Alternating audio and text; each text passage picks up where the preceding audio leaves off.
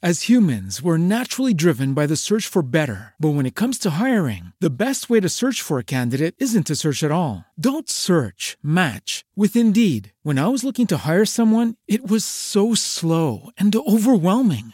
I wish I had used Indeed. If you need to hire, you need Indeed. Indeed is your matching and hiring platform with over 350 million global monthly visitors, according to Indeed data, and a matching engine that helps you find quality candidates fast. Ditch the busy work. Use Indeed for scheduling, screening, and messaging so you can connect with candidates faster. And Indeed doesn't just help you hire faster. 93% of employers agree Indeed delivers the highest quality matches compared to other job sites, according to a recent Indeed survey. And listeners of this show will get a $75 sponsored job credit to get your jobs more visibility at Indeed.com slash podcast. That's Indeed.com slash podcast. Terms and conditions apply.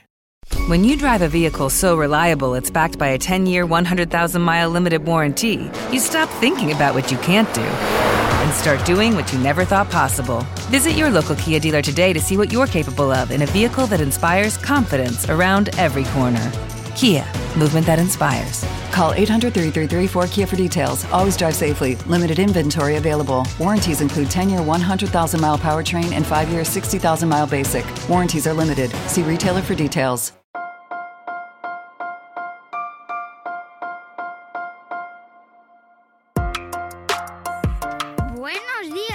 Días, Madre Esfera. Buenos días, Madre Esfera, con Mónica de la Fuente. Buenos días, Madre Esfera. Bienvenidos un día más a nuestro podcast. Ya estamos de nuevo en este espacio mensual que, al que habíamos dado vacaciones y que habíamos dejado en una primera temporada, pero que sí, amigos, el espacio Somos Tribu, esta sección dedicada a la crianza respetuosa y a, a la crianza desde una mirada muy empática, sin juicio y muy positiva, vuelve con una segunda temporada, vamos a llamarlo así, segunda temporada, porque nos gusta, así de en plan marketing.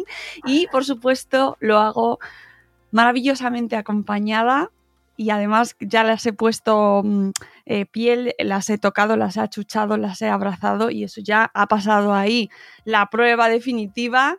Eh, ellas son mis compañeras en esta sección maravillosa y eh, son las fantásticas Cristina López, experta en tecnología, familia, autora del blog Tres con las maletas a cuestas y por supuesto también Arancha Arroyo, que ya es maestra, guía Montessori, educadora de disciplina positiva y directora de Magea Escuela Activa.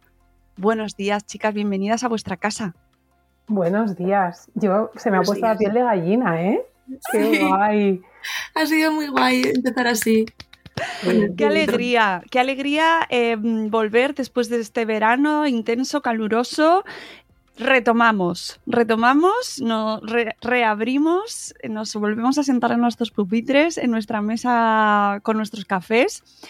Y por supuesto, amigas, además de daros la bienvenida, tengo que haceros la pregunta de rigor, que es ¿qué tema nos traéis? ¿Qué tema nos, va- van a traer ahora en mes de septiembre? en este momento en el que de repente todo se reinicia. Pues, pues la vuelta al cole, o sea, no tocaba otro. Volvemos al cole. Eh, yo creo que es como está todos los medios de comunicación hablando de la vuelta al cole, pues nosotras también. Pero vamos a darle otro enfoque, porque nos gusta, ya sabéis, ir a contracorriente.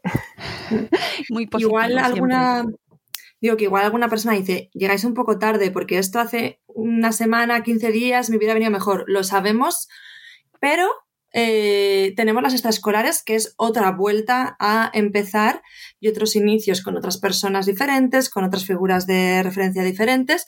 Entonces yo creo que este contenido, si piensas que ahora ya es tarde, eh, dos cosas. Hay momentos en los que eh, ese acompañamiento que vamos a hablar de, eh, de ese inicio puede que se necesite en octubre. Yo he tenido peques que de repente el bajón le dan en octubre y ese acompañamiento más específico o, en marzo, ¿vale? Y luego el tema de las extraescolares, que la mayoría comienzan en octubre y que para muchos peques igual es la primera vez también que empiezan a ir a extraescolares o la primera vez que empiezan a ir a esa. Así que yo creo que todo lo que vamos a contar va a ser muy útil para, esa, para ambos casos. Hmm. Y además eh, introducir así un poco como novedad en esta temporada que nos vamos a ceñir a temas más concretos, ¿verdad? En cada episodio. Hmm, sí. Eso es, uno. Solo vamos a hablar de uno. En, anterior, en los anteriores episodios era intentábamos dos, tres a lo mucho y al final no veíamos que, que, no llegábamos y esto es como dar ese contenido de calidad más específico a un solo tema. Hmm. Pues todo, todo vuestro. Sí, como decía Arancha, eh, parece que llegamos tarde, pero no, porque en el fondo las niñas y niños vuelven al cole todos los días del año y todos los días pasan cosas que al día siguiente tienen que reflexionar y con las que van a vivenciar lo que pasa en el cole al día siguiente. Entonces yo creo que siempre el, el, poner este foco como ha vuelto al cole y ha pasado algo el primer día y ya es como lo que va a ser la tónica habitual, pues no es real. Entonces yo creo que tenemos que hacernos conscientes de que aunque queda muy bien en los medios de comunicación, volvemos al cole y la septiembre y los libros, al cole volvemos todos los días, igual que a la oficina o a los trabajos. Entonces, todo lo que vamos a contar, pues nos vale, además el enfoque que vamos a buscar a y yo, y lo hemos descubierto hace muy poquito, eh, es que también podemos restaurar algo que, que, no hayamos hecho del todo bien, o un poco regulinchi, porque la vuelta al cole en general, mm, yo no doy muy mucho el aprobado en general. ¿Por qué? ¿Por qué, Cristina? Empecemos por ahí. Vamos a coger ese, ese, momento que nos has dejado, nos has lanzado. ¿Por qué mm, pues comentas que hay algo ahí negativo? Fijaros que la, la pregunta más, más que, que, más nos han hecho cuando pusimos la, la, cajita era ¿qué hago si se queda llorando? ¿No? Entonces, para mí esto ya es muy identificativo de que asociamos esa vuelta al cole como con mucha tensión, mucho drama, eh, mucho estrés para las familias, económico, emocional, social, de horarios. Es decir, algo estamos haciendo no muy bien, eh, por no decir mal, si ya estamos generando esa circunstancia muy tensional para que las niñas y niños vuelvan al cole, que es un lugar que debería ser Portaventura y no le hago publicidad a Portaventura, me da igual, o Disneylandia, ¿no? Debería ser un sitio mágico. Entonces, si ya lo centramos ahí, algo no estamos haciendo muy bien y, muchísimas niñas y niños se quedan llorando en el cole o sufren el día anterior en casa, igual no se manifiesta en, ese momento de, irse, pero lo pasan mal. Entonces, y eso es algo muy habitual. Eh, de, hecho, salen las noticias, ¿no? ¿Cuántos niños se han quedado llorando? Pero bueno, ¿qué pregunta es esta, no? O sea, eh, mm. entonces, con esa ya es primera pregunta que nos han eh, eh, frito. Y luego, si nos vamos a las etapas de un poco más mayores, dar por hecho que no necesitan eh, adaptación, ¿no? O vinculación. A mí es que no me gusta llamarlo ese periodo de adaptación, eh, porque parece que hay que adaptarse, ¿no? Que es un inadaptado. nosotros desde Magia lo llamamos periodo de vinculación o de acogida, porque es eso, o sea, yo necesito vincularme, o sea, es ese que necesita vincularse con la persona de referencia y con el espacio y con sus nuevos compañeros y compañeras y, acogida porque el centro tiene que ser esos brazos que acogen. Entonces, yo creo que las palabras importan mucho y podemos, sería bonito que si realmente hay una intención de hacerlo de una forma más saludable para todos, porque yo creo incluso que para los propios docentes sería mucho más saludable hacerlo de otra manera, lo que pasa es que lo tenemos como muy instaurado a, hacerlo siempre así. Em, cambiar el nombre por ese periodo de vinculación y acogida sería muy bonito. Hmm. Precisamente esto, este periodo de, vinculación, como tú dices, de acogida, es algo que genera mucho ruido y, y no siempre es bien precisamente acogido por las familias, ¿no? Que se ve como una especie de estorbo, porque quizás nosotros no lo hemos vivido así, ¿no? Es decir, es una cuestión que se ha vivido más en los últimos años. De repente nos hemos encontrado con que nos han pedido que las primeras semanas vayan una hora un día, otra hora otro día, luego te vas, luego vuelves, eh, le llevas 20 minutos y te lo llevas a casa. Mm, cuéntanos, Arancha, tú desde tu perspectiva y precisamente al, al, al, ser la directora de un centro educativo, cómo, por qué, eh, cómo explicamos a las familias que este periodo puede ser necesario para muchas de estas criaturas, ¿no? Muchos de estos niños. Bueno, pues eh, por suerte la sociedad ha cambiado y ha visto que hay que respetar los ritmos y que para una criatura de tres años que hacía un mes, mm, en muchos de los casos, no, no tenía ni rutina ni, ni, un seguimiento tan pautado, cosa que desde mi punto de vista es beneficioso porque eh, pues creo que hay que escuchar más lo que cada peque quiere hacer en ese momento, más que que es eh, tener unos horarios muy marcados, ¿no? pues de repente cambiar eso cuando su cerebro está en construcción y cuando eh, mi fin último es interpretar que la escuela es un lugar seguro, si yo de repente veo todo nuevo, mi sistema nervioso se va a poner en modo amenaza. Mi cerebro lo que va a hacer es ponerse eh, en, bloqueo y decir, ¿qué es lo que está pasando aquí? Porque todas las personas, también adultas, cuando vemos muchos cambios, pues eh, hay mm, hay parálisis, hay eh, alerta. Entonces, eso nuestro cuerpo lo está integrando como un lugar poco seguro, porque yo todo lo que se, todo lo que hay a mi alrededor es nuevo. Entonces, por eso que sea tan beneficioso hacerlo a poquitos y por eso cada vez eh, se está pidiendo más conciliación por parte de los centros educativos, pero ¿qué pasa? Que hay una descompensación a nivel social, que de eso Chris eh, le gusta y, sabe más del tema, ¿no? Del poco apoyo que hay por parte de la sociedad y a nivel laboral, ¿no? Eh, para llevar a cabo esas políticas de conciliación. Y ya después de la noticia de ayer que vimos en redes, ya ni te cuento. O sea, es como la antítesis a lo que queremos hablar hoy.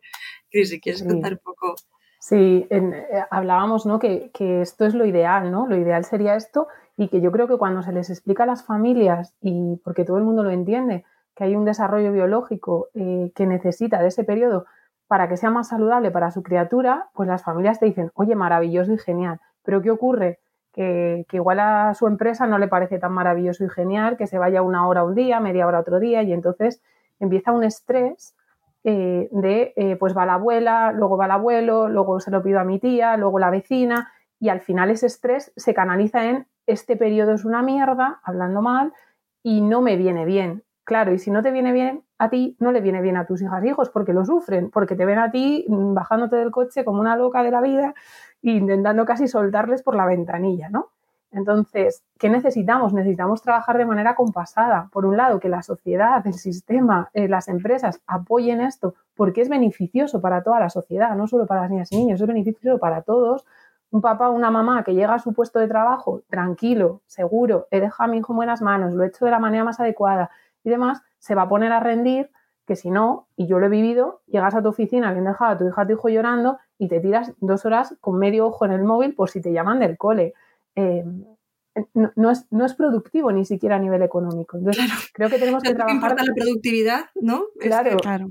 tenemos que trabajar de manera conjunta. Y cuando se explica así, las familias eh, realmente sí que están por la labor de ello. Pero claro, desde la otra parte del caos, pues no, ¿no? Y hablábamos antes con Arancha que también algo que es importante es em, generar un poco de autocompasión, ¿no? Y hay familias que sufren mucho porque por sus circunstancias laborales eh, tienen que dejar a sus niñas y niños ni siquiera haciendo esos periodos eh, de vinculación o de acogida o, de eh, dentro de los centros, sino que lo tienen que dejar el primer día a primera hora y casi a madrugadores, a comedor y a extraescolares, ¿no?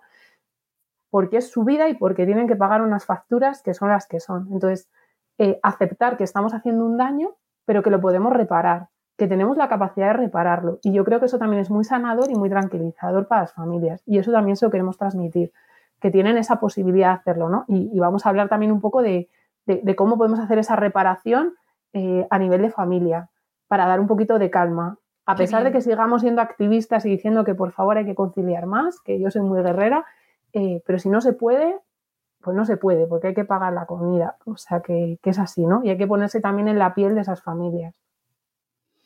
Bueno, y también lo que se puede hacer también, eh, pasarse a ese activismo, ¿no? Y ver qué, qué, proyectos y qué entidades están luchando por una conciliación real y no por abrir los colegios 24 horas y apoyarlos también, porque cuanto más ruido hagamos y más se vea desde que es una demanda, eh, menos se irán hacia esas políticas o esas iniciativas que, que, que tan alejadas están de las necesidades reales de los peques.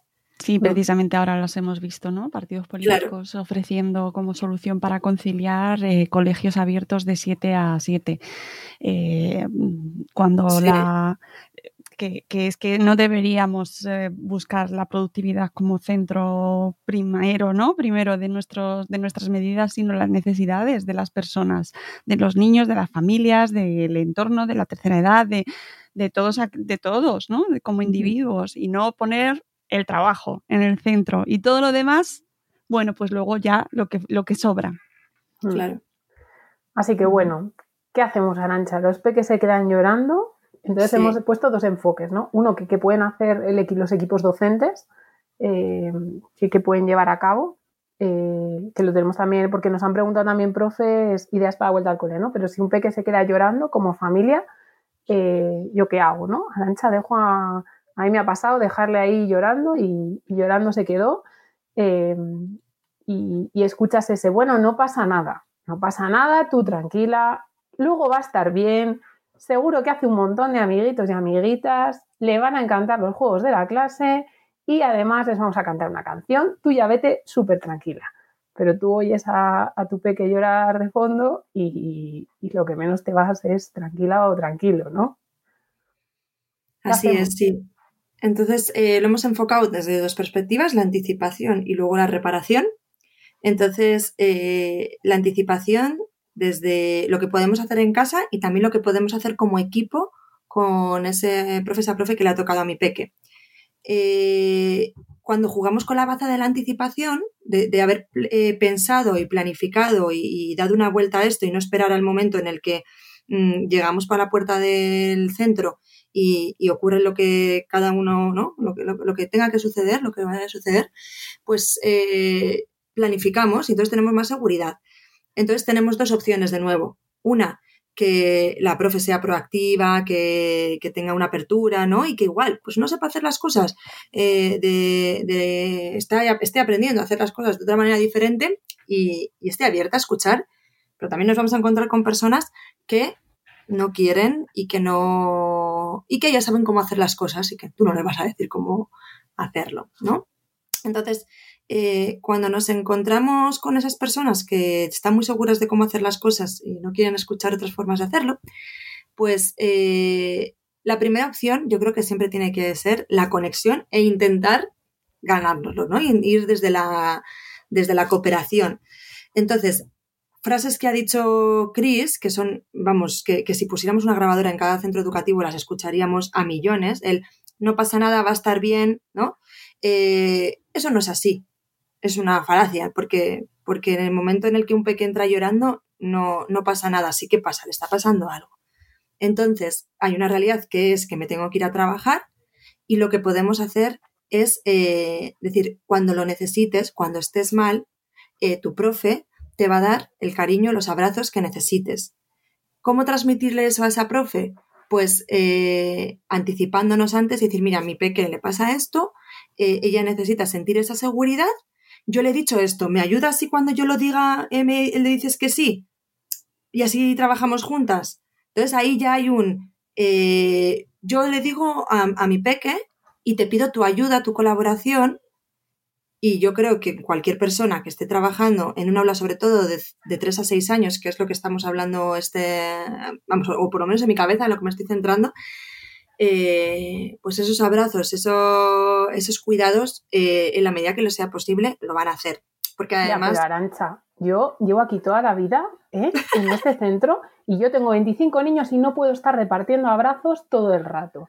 Bueno, precisamente. Lo es que los colores en septiembre esos tienen que saber, Arancha. Yo entiendo que tú estás preocupada como madre por tus peques, pero no puedo.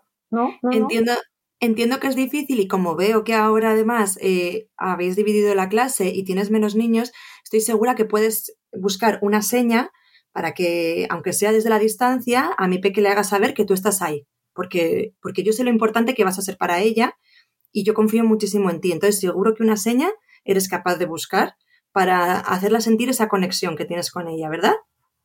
Bueno, venga, un guiñito. No nos hemos preparado, lo juro que no nos hemos preparado, ¿eh? este, roleplay, este roleplay me ha... Ya, me acaba, de, me acaba de hacer una encerrona. Pero sabía qué ibas a hacer. No estaba, de verdad que no estaba preparado. Eh, es que mm, irnos a lo simbólico, irnos a los detalles, de verdad que lo perciben todo. Igual que perciben una mala cara, un vuelta de ojos, este vuelta de ojos de ya está, y esa mandíbula cruzada que, que tan fácil nos sale, y eso es una daguita que se clava, eh, algo sencillo como, como un guiño de una manera especial que has acordado antes con ella, que precisamente eso es lo que decía. Ahora no tienen 25 de 3 años de golpe, tienen menos. Por eso se hacen estas entradas, ¿no? A diferentes momentos. Pues ir buscando una manera con la que conectar y decir, estoy aquí y, soy, soy lugar seguro, soy un lugar seguro para ti, podemos buscarlo si ponemos el propósito en ello. Si nos ponemos en ello. Entonces, Yo me pongo en el caso de que siga habiendo, y estoy pensando en esas mamás que nos han escrito y, que, que, sé que lo están pasando mal, ¿no? Y, que es como, mira, que no, o sea, que se lo he dicho así, me ha dicho que ni señita ni señito, que nada. Pues hay opciones como familia. Lo primero es que por lo menos nuestras hijas y hijos nos oigan a nosotros que le estamos pidiendo eso a la otra persona, que le estamos pidiendo la cooperación porque creemos y les estamos escuchando y eso a ellos ya les va a dar seguridad, ¿no? Mi, familia me ha escuchado, sabe que estoy pasando por un mal momento y está intentando buscar soluciones y no han salido. Bueno, pues esto es parte de la vida. Em, pero también les podemos acompañar con, ya que no podemos extender ese cariño porque la otra persona igual no está por la labor, eh, con algo que ellos puedan llevar encima suyo y que les dé cercanía nuestra. Em, en muchos casos no les dejan llevar un objeto, pues porque lo mismo, ¿no? 25 niños, cada uno trae un juguete, esto sería el caos, Dios mío, absoluto, tú. Eh, pero les podemos coser, por ejemplo, una pequeña etiqueta o algo dentro de su ropa, que simplemente ellos la giran por debajo y, notan ahí esa etiquetita o ese dibujo que, que les hemos hecho en tela, o les podemos escribir algo con un rotulador indeleble en la camiseta. Eh, y eso ya es, bueno, yo estoy aquí y por lo menos noto que hay una señal que me está generando una conexión con, lo otro, ¿no? Y para ello es lo que decía Arancha, ese tacto, esa visualización es muy válida más allá de las palabras que tú les puedas decir todos los días de yo cariño, estoy toda la mañana pensando en ti, en la oficina y me he puesto una foto y demás, eh, pero el sentirlo en el momento, el decir, ay, aquí está la etiquetita que me han cosido, o está esto, o un botón de otro color, es algo súper sencillo que además solo lo van a saber ellas y ellos y que incluso sirve para edades más avanzadas, porque eh, Arancha tiene una mirada más en, pequeñines, pero, pero, Juan ya tiene nueve años y, da igual, o sea, en cualquier momento, aunque tengas 50 o 45, si yo ahora de repente me tengo que ir al extranjero, igual meto una foto de mi familia en mi cartera. No, no me voy libremente, ¿no? Porque esa foto me acerca a, a mi espacio de seguridad. Entonces, más mayores también, ¿por qué no? Eh, vas a ir al instituto, pues hijo, te hija, te regalo un boli eh, súper chulo y este te lo he regalado yo y te lo he comprado y lo llevas en el estuche y solo lo sabes tú. Esos gestos, al final, lo que nos hacen es transmitir esa cercanía eh, cuando igual no podemos hacer equipo. Y si podemos hacer equipo con los docentes, mejor aún, además del boli, el equipo, ¿no? Pero a veces, pues no, no pasa. Es que lo que estás diciendo de las fotos, poca broma yo llevo a mis hijos y a mi marido en mi cartera y nadie me, abre la cartera y me dice, qué boba eres. ¿Por qué, vas a, ¿Por llevas una foto de tu familia así? ¿Para qué la necesitas? Qué tontería, ¿no? Nadie, nadie se le ocurre decirle eso a un adulto. Y sin embargo no nos planteamos o si nos planteamos la necesidad de que los niños, ¿no? Pues anda, que le estás, le estás hiperprotegiendo, ¿no? Eso es. Pueden llevar un, llavero colgado de su mochila, que lo hayamos comprado en las vacaciones. Eh, o sea, hay muchas cositas pequeñas que, podemos crear que, les pueden dar ese punto de cercanía y también de mantener que el espacio no es todo nuevo, porque yo llevo algo que sí que es mío y lo llevo a ese espacio nuevo porque es ese llavero o el estuche y demás, ¿no? Entonces yo creo que ese, ese proceso también de anticipación, de elegir, de no cogerles, venga, te pongo aquí todo el material, este es el estuche que te he comprado, no sé qué, pues vayamos a comprar el estuche con ellos o los bolis, eh, el uniforme si lo lleva, la bata, eh, customicemos un poco para que de alguna forma en ese espacio nuevo sí tengamos algo de lo que conocemos nosotros, ¿no? Y eso nos puede dar un poquito de calma en, ese momento como de más tensión, ¿no? Son anclajes. Yo lo llamo anclajes que me anclan a mi, a mi familia, a mi lugar seguro. Eso es. Esté donde esté. Mm. Vale, pues eso, hemos hablado de, los tótems, que lo llamo que, tótems, anclajes. Eh, importantísimo, importantísimo el tema del acompañamiento emocional, que va unido de la mano a la narrativa, a lo que damos. El previo son las expectativas que generamos porque esa frase de vas a ir al cole, vas a hacer muchos amiguitos, va a ser la clase súper chula, va a ser, estamos poniendo boom, boom, boom, boom, boom, que eh, estamos inflando el globo de una manera que el pinchazo va a ser muchísimo más fuerte la explosión que si yo soy objetiva y me centro en describir la realidad, lo que yo conozco. Va a haber personas nuevas, va a haber niñas, va a haber niños de tu edad, que tienen tres añitos, que han nacido pues de enero a diciembre. Em, y vas a mm, poder elegir con quién jugar. Algunos, con algunos jugarán más, con algunos jugarás menos, pero esa obligatoriedad de eh, van a ser tus amiguitos es una presión que me hace a veces sentirme no válida, porque si a mí me estás diciendo que esa persona va a ser mi amiga, pero resulta que por lo que sea yo no cuadro con ella, esa expectativa que me ha creado mi madre, que es tengo que ser amiga de esta persona, de todas estas personas, el mensaje que me lanzan es, mm, no, no soy lo suficientemente bueno porque no estoy consiguiendo ser amigo, esta persona no está consiguiendo, no estoy consiguiendo conectar, ¿no? Entonces, eh, es, muy importante esos mensajes que lanzamos y bajar. Mm. Eh, y luego, eso es como un poco el previo, y luego de nuevo el no pasa nada, te lo vas a pasar genial, ver lo que nos está diciendo reflejar esa emoción.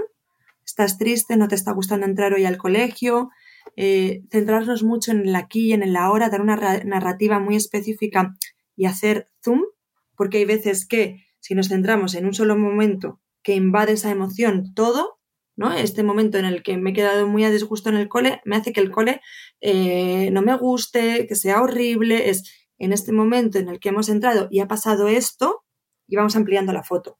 Eh, tú estabas sintiendo esto y además la otra persona ha hecho esto otro en ese momento.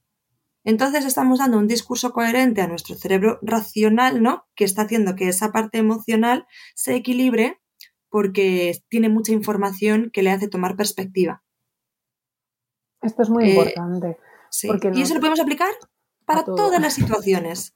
Sí. Eh, cuando se caen, pues es que si yo tengo la idea de que me caigo mucho y soy torpe, y ya estoy igual con el run run de que estoy torpe, ¿no? Y me he caído, no solo está la emoción del dolor físico, sino también la emoción de la impotencia, que me está diciendo que siempre me estoy cayendo. Entonces, si yo ese discurso, esa narrativa coherente y descriptiva, la hago en ese momento de ibas, ibas caminando, había justo ese bordillo y te has tropezado, es como, por esta situación específica, te has caído no es que seas torpe, no es que el colegio sea eh, un horror. Hmm. Y en esa narrativa es importante eh, intentar no cargar con nuestra subjetividad, ¿no? porque a veces sin querer decimos, y seguro que luego ya te lo has pasado bien porque ha habido, una canción. Eh, no, y luego ha habido una canción. ¿Y tú qué tal te has sentido? ¿Y te ha gustado? ¿Te apetece cantármela? ¿Te gustaría compartirla con alguien? ¿Nos la aprendemos juntos? Porque también eh, de esa manera nos vamos vinculando a lo que les pasa y conseguimos también que nos cuenten, ¿no? Eh, que eso también tiene que ver con lo de qué tal te lo has pasado hoy en el colegio, ¿no? Pues vamos a preguntas. ¿Y hoy cuando habéis salido al recreo llovía en ese momento? Pues no llovía. ¿Y cuando llueve, dónde os refugiáis? Pues nos quedamos en la clase. ¿Hay en la misma clase que la vuestra o en otra? De esa manera transformamos para ellos algo que es muchísima información, sobre todo cuando son pequeños, porque no la pueden canalizar en esa narrativa, porque no tienen esa capacidad para explicar, imaginaros, ¿no? Serían niños y niñas dándonos un discurso. Cuando ellos a lo más a lo más nos dicen bien, mal, canción, o sea, algo, frases muy cortas, a veces eh, inconexas. Entonces, que nosotros les ayudemos a modularlas, eh, pero desde la parte más objetiva que podamos, ¿no? Porque como tenemos muchos miedos, enseguida queremos escuchar de su boca un y lo de pintar me encantó y es como, bingo, ya está, ¿no? Entonces ya mañana le digo, vas a ir al cole y como vas a pintar, te lo vas a pasar súper bien. Pero es que le gustó pintar en ese momento, porque igual era su animal favorito, justo le tocó para pintarlo y fue guay, pero es que igual al día siguiente le mandan pintar una cosa que no le apetece y pintar ya no es guay.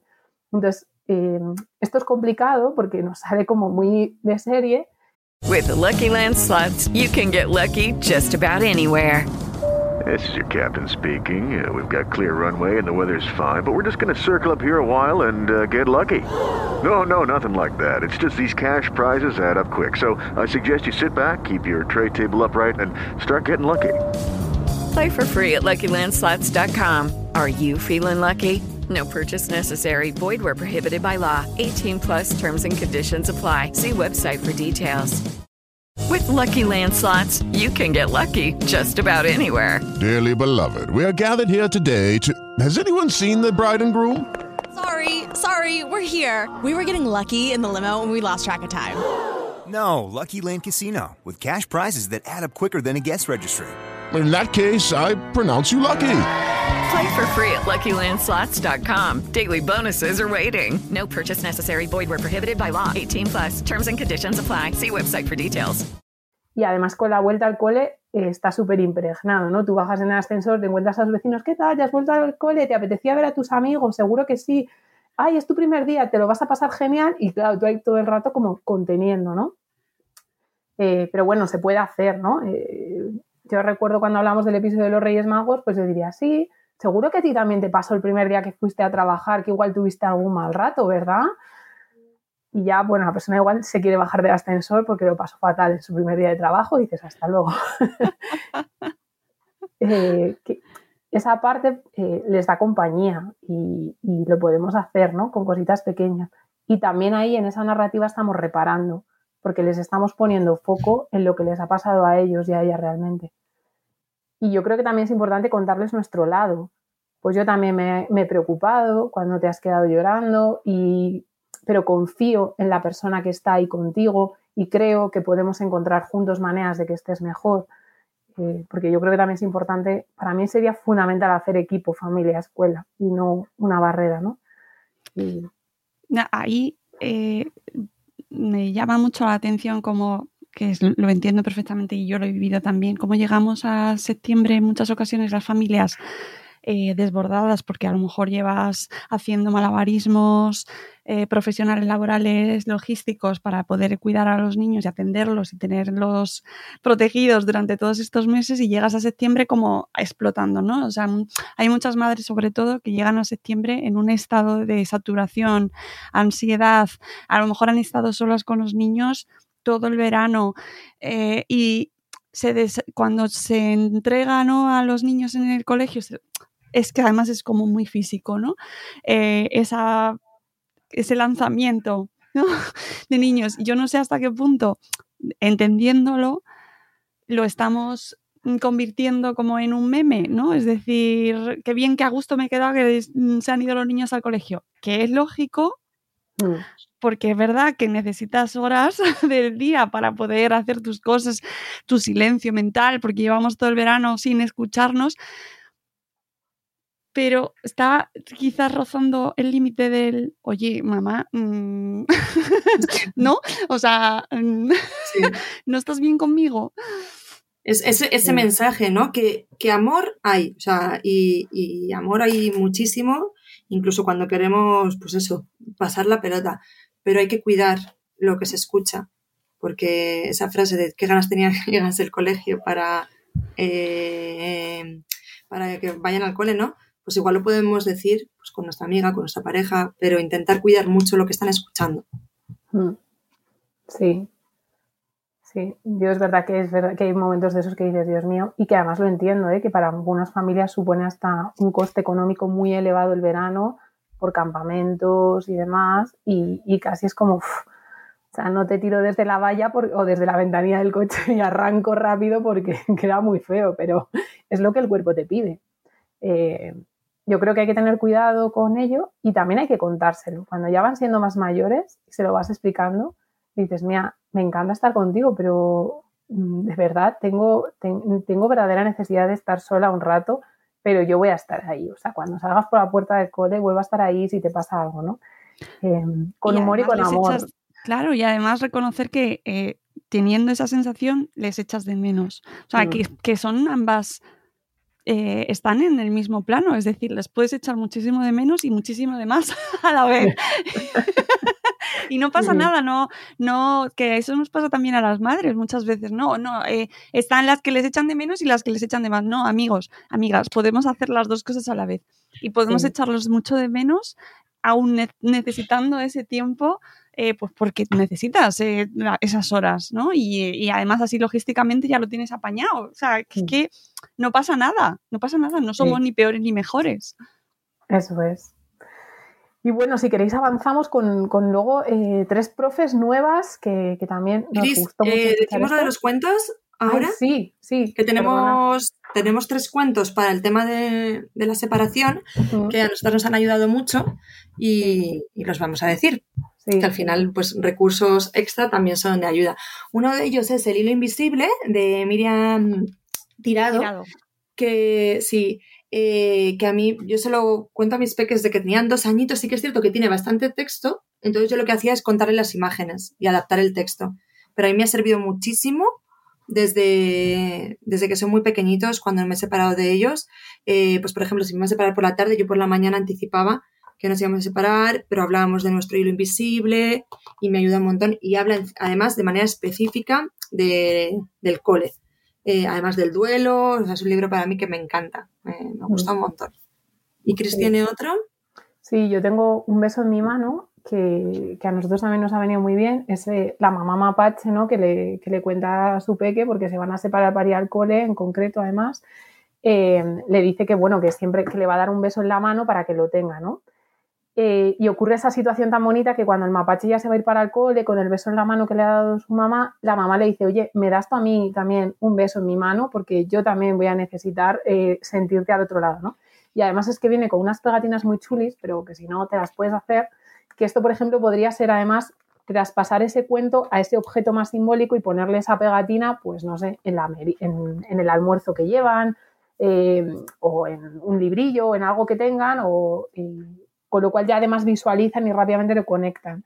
Y además está ese gesto del beso, ¿no? De, del cariño que se transfiere ahí en la mano y que te lo quedas guardado. Mm. Eh, que a mí me encantó. Y luego, Arancha, tú tenías otro que no, no Sí, otro que no lo tengo aquí, que está en magia, que se llama No te vayas, que va muy en la línea. que es, la frase, o sea, es el título de la frase.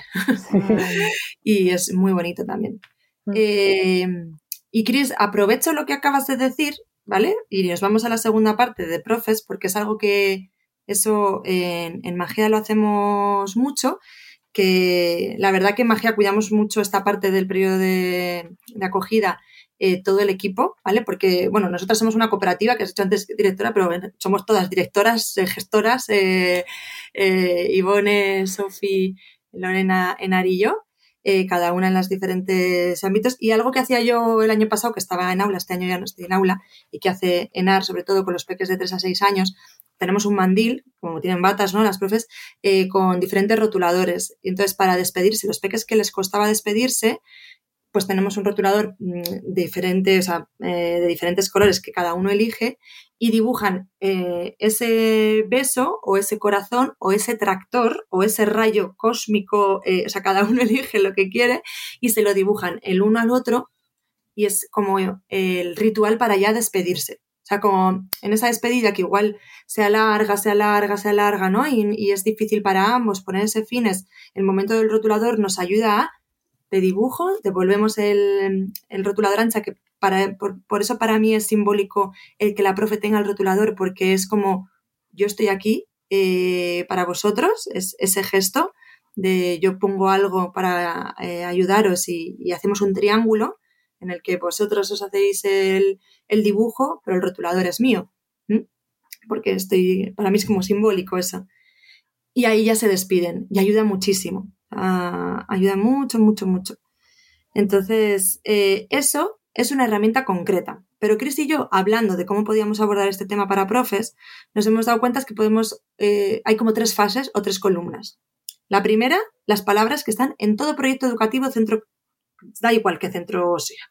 O sea, estoy segura que en cualquier proyecto educativo está la palabra empatía, respeto, valores, cuidado, ritmos, porque está, o sea, bueno, es que además el alumloe lo tienes de pe a pa ahora mismo. Eh, pero ¿cómo se hace eso? porque eso es muy abstracto. Entonces tenemos que ver cómo lo hacemos.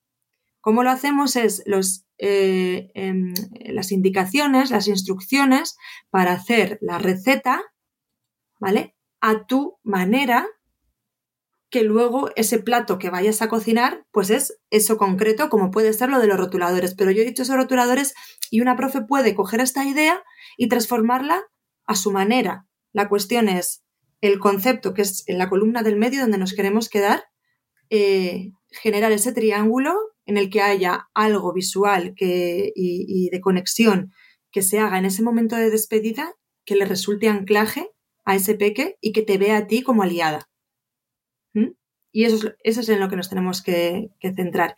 Y por suerte hemos estado, Cris y yo, este fin en un curso precioso con Laura García de Crecer Sumando, de, como de prevención del acoso escolar desde el enfoque constructivo, restaurativo, eh, y una parte del curso era cómo generar buen, eh, clima de convivencia en el aula para que eh, no se dé el acoso escolar, para que tú te asegures que hay un buen clima y cómo captar a la mínima acciones de maltrato, acciones que tratan mal, que, que es muy subjetivo, pero que cada uno, cada grupo tendrá que identificarlas para no llegar a eso. Y ha sido, bueno, Laura es maravillosa y ha sido una formación muy chula. Entonces, en esa columna nos queremos... sí, porque hay muchas acciones, como las que decíamos, ¿no? El, que te agarren a tu hijo y se lo metan para adentro, que en realidad es maltrato. No, es verdad que nos duele, ¿no? Cuando lo escuchamos es como, ¡ah! y habrá alguien que se sienta muy dolido en este momento y diga, pues yo lo he hecho, eh, o al revés, ¿no? O, yo como madre eh, casi te empujo un poco y cierro la puerta rápido para que no me veas y me voy. Em, asumo que es un gesto de maltrato eh, o de un trato mal hecho o de un no buen trato, ¿no? Como lo queramos dulcificar. Pero es importante ponerle palabra porque también cuando somos conscientes de que algo nos está haciendo ese dolor, seremos más capaces de transformarnos. Que no significa cambiarnos. Somos como somos, pero nos podemos transformar para mejor, ¿no? Y eso tiene que ver como con la receta de arancha. Cada vez hacemos la receta mejor. O sea, tú empiezas cocinando de estudiante en el piso las lentejas y te salen aguachirri y de repente nuestros nietos nos dirán las mejores lentejas son las de la abuela, ¿no?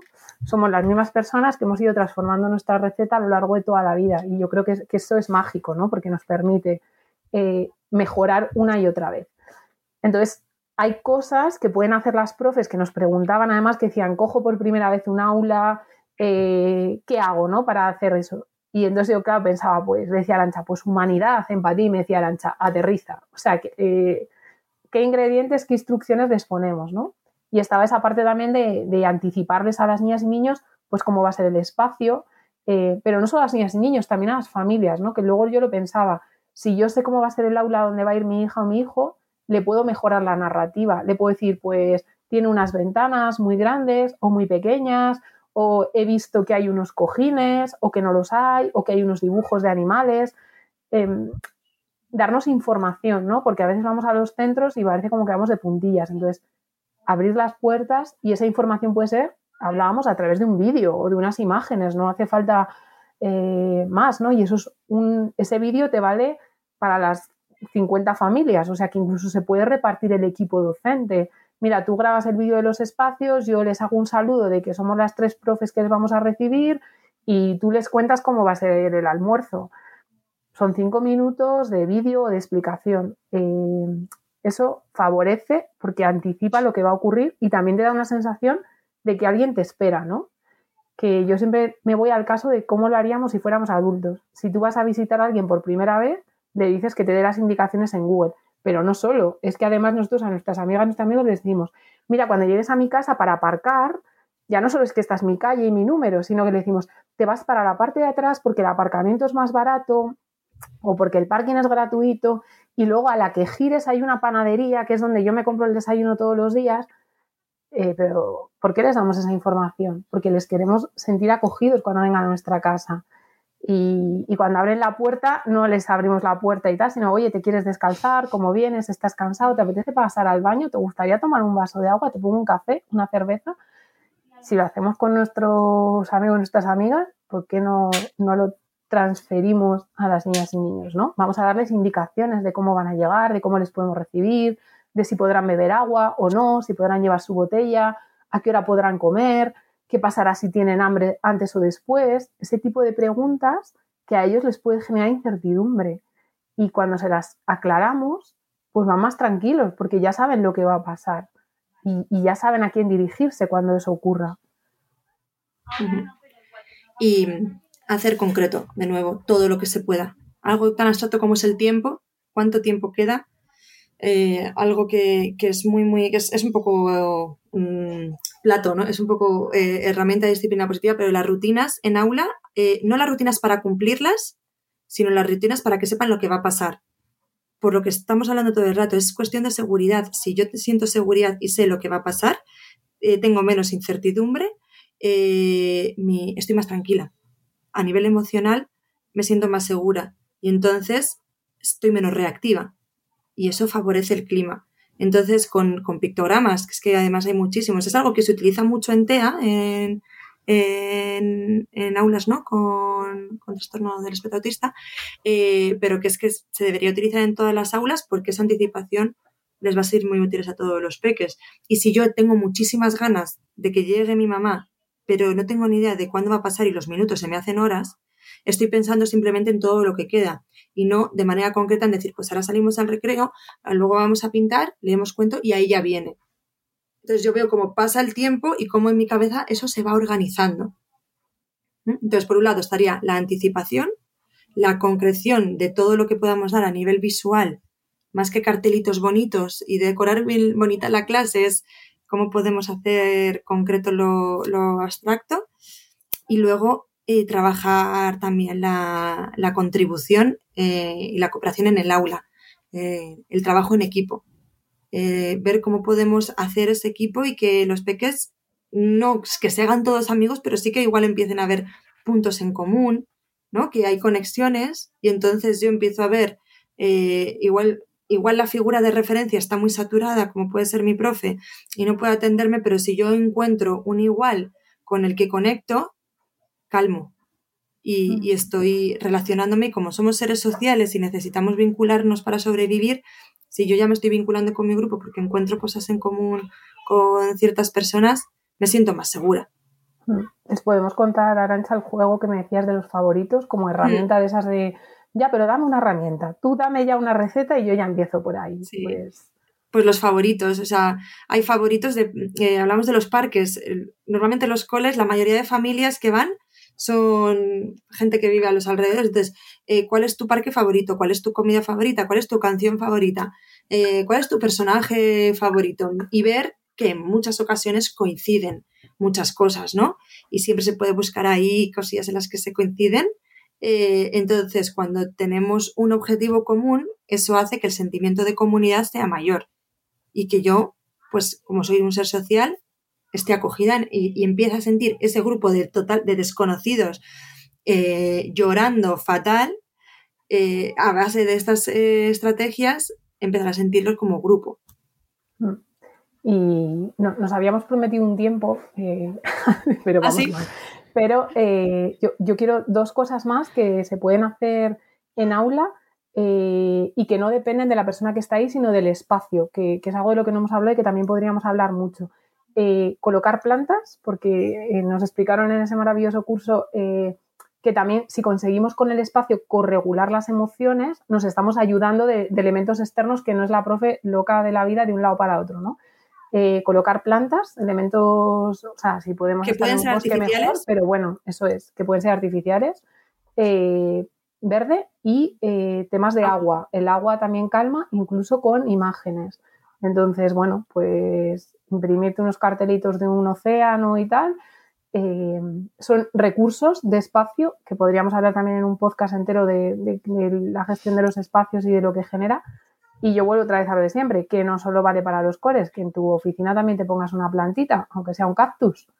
Eh, que, es que son algo que sin querer nos va a ayudar a corregularnos y a estar eh, más centrados en lo que tenemos que estar, ¿no? Entonces, esos dos apuntos eh, súper rápidos. Y si queréis, me paso a la tercera pregunta, em, porque además me, encantó y, me pareció súper valiente, ¿no? Y decía, mi hija empieza el instituto y yo estoy preocupada por ella. Tengo la sensación de volver a empezar yo. Nuevos padres, nuevos profes, nuevos amigos de mi hija. por raro que parezca, tengo yo más miedos que ella. ¿Alguna idea? Y apunta, estaba deseando oíros, así que muchas gracias. Gracias. es que es verdad, ¿no? Yo creo que hablamos mucho de lo que tenemos que hacer para las niñas y niños, pero también las familias nos tenemos que trabajar y yo creo que este salto, y aquí cuéntanos tú, Mónica, este salto a secundaria, esto sí que es una vuelta. Sí, sí, poco se habla, ¿eh? Poco se habla de cómo se afronta eh, precisamente los miedos que como padres, como familias vivimos en una etapa además precisamente muy temida, ¿no? Y, y además eh, se rompe mucho el contacto de las familias con los centros, ya no sabes, vives en la como desde la lejanía, porque además tienes que empezar a confiar en, en, los que, pues en lo que te van contando, ya no, ya no lo vas a llevar siempre a la puerta, ni le despides con un beso en ese momento, ¿no? En la puerta. Entonces, las estrategias van cambiando y es verdad que es un proceso muy, muy personal, es un reto del cual hablamos poco y estamos poco preparados para él, es verdad. Mm. A mí se me ocurría, porque un poco ya Juan va rozando eso, ¿no? Pues em, que dediquemos un día a la semana a hacer un tiempo especial con, con, ese nuevo preadolescente o adolescente dedicado a que nos cuente sus cosas de, ahí, del instituto, de secundaria o del FP, em, en un espacio que sea guay, o sea, en una cafetería favorita o en el parque favorito o en el gimnasio tal, pero un tiempo eh, para que nos cuente, o sea, solo para escuchar que igual al principio, dependiendo de cómo tengamos la comunicación, pues, pues nos va a decir, pues bien, el de eso sí, tal, no sé qué. Pero yo creo que con el tiempo ese espacio les va gustando y les va generando y además se lo vamos a respetar. Que aunque no nos cuenten nada, pues bueno, pues estamos ahí, les podemos contar nosotros. Eh, y también para generar ahí como un foco donde pase lo que pase, aquí hay un pequeño foco de comunicación, es nuestro rato para nosotros, donde nos pedimos el batido mm, cero saludable, pero es nuestro super momentazo de la semana. Em, porque yo creo que así también nosotros nos quitamos miedos y, a ellos les damos la oportunidad de, comunicarse, ¿no? Y aún así yo creo que en secundaria sí que hay que intentar hacer otra vez equipo con los equipos de docencia, aunque eso ya sí que me parece muy complicado. Para nota. Sí, mm. sí, es difícil porque las, las, estructuras es que cambia todo, cambia todo. Supongo que dependerá mucho de la magnitud del centro, de donde vivas, de si estás en un pueblo, en una ciudad más pequeña o si vives como yo en Madrid y es casi imposible.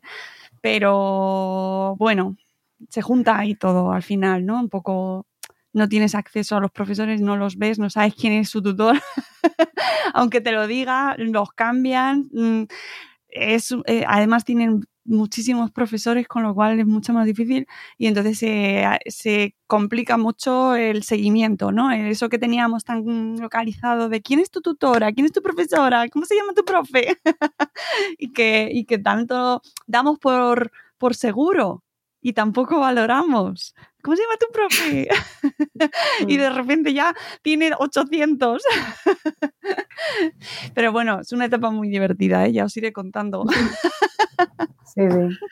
Ya iremos buscando estrategias para, para cambiarlo poco a poco. Hay que estar preparados, amigos. Y además, sirve todo lo que hacemos en Somos Tribu, sirve también, que es fantástico.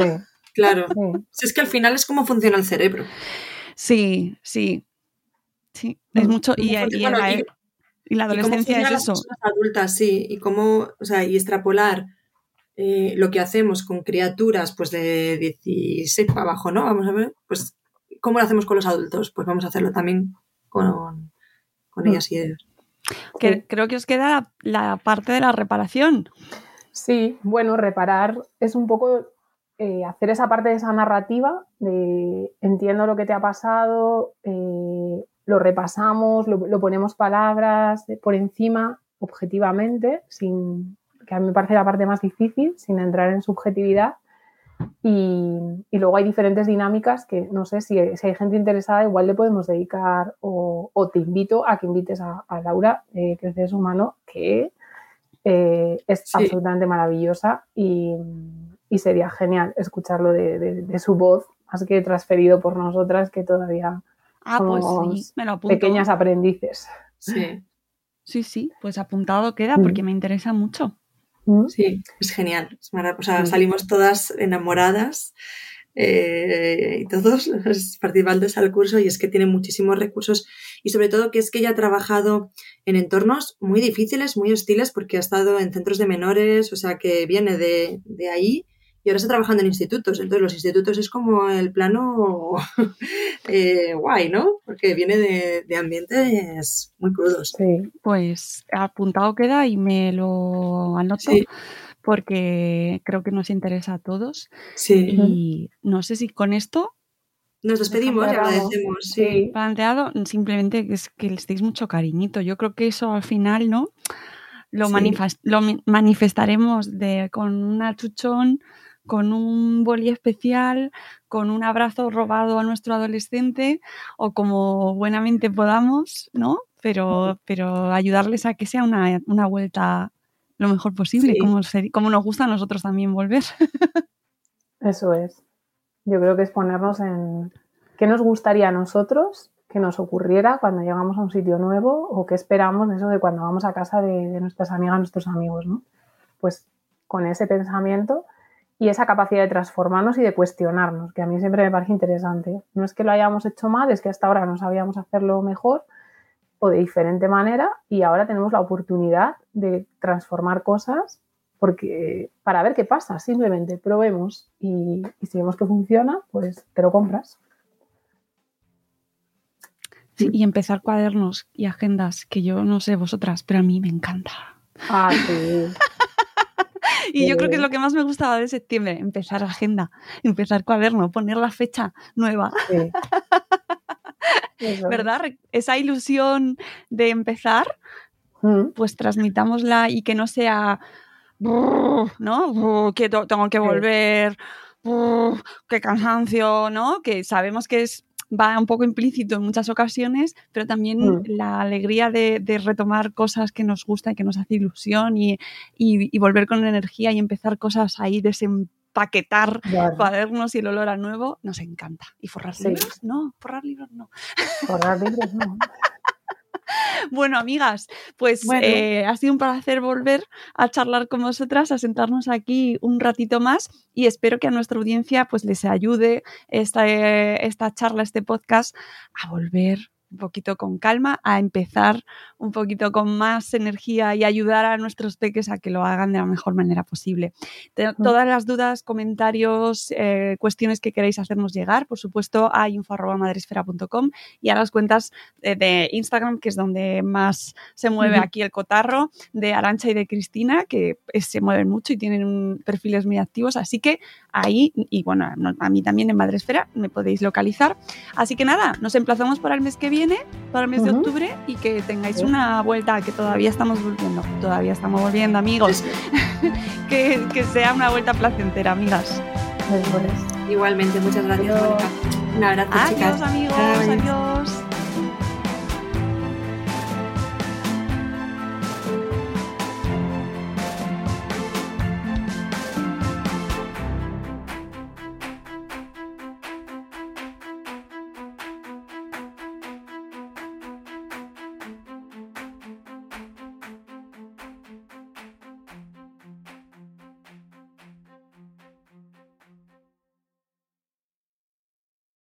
Lucky Land slots, you can get lucky just about anywhere. This is your captain speaking. Uh, we've got clear runway and the weather's fine, but we're just going to circle up here a while and uh, get lucky. No, no, nothing like that. It's just these cash prizes add up quick. So I suggest you sit back, keep your tray table upright, and start getting lucky. Play for free at LuckyLandSlots.com. Are you feeling lucky? No purchase necessary. Void where prohibited by law. 18 plus terms and conditions apply. See website for details. O'Reilly Auto Parts puede ayudarte a encontrar un taller mecánico cerca de ti. Para más información, llama a tu tienda O'Reilly Auto Parts o visita oreillyauto.com.